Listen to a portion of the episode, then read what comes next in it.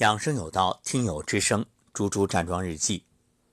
二零一九年十二月二十七号早上的八点十四分，老师早上好。这两天早上醒来，确切的说啊，是被嗓子干疼叫醒的。其实前一天的下午到晚上不少喝水，用老师教的方法，舌头在口中搅动几次，咽下唾液被滋养的感觉真好。今天拉伸完还是打了三个嗝，可是站桩过程中总觉着想要打嗝，但打不出来。后面一直到拍打头部之后，打了好几个长长的嗝，哈哈，那叫一个舒服。今天还是刚刚开始站没多久，就感觉体内有热热的气流往下，腰部感觉还是凉凉的，但摸起来其实是热的。对了，还是吐痰，能感觉到每一次早上吐完痰，嗓子比前一天都会利落一些，真好。感谢老师，有您真好，好心情。祝贺猪猪，即使你吐痰的过程，就是在做身体的自我清理。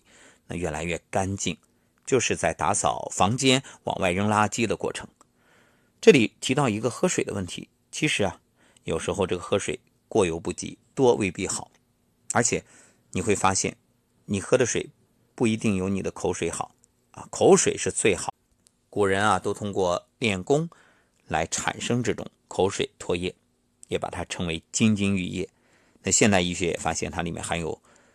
几十种以上的消化酶，所以可以帮助身体更好的去消化呀、代谢呀。因此，多吞咽口水，没事你就吞咽，这个非常重要。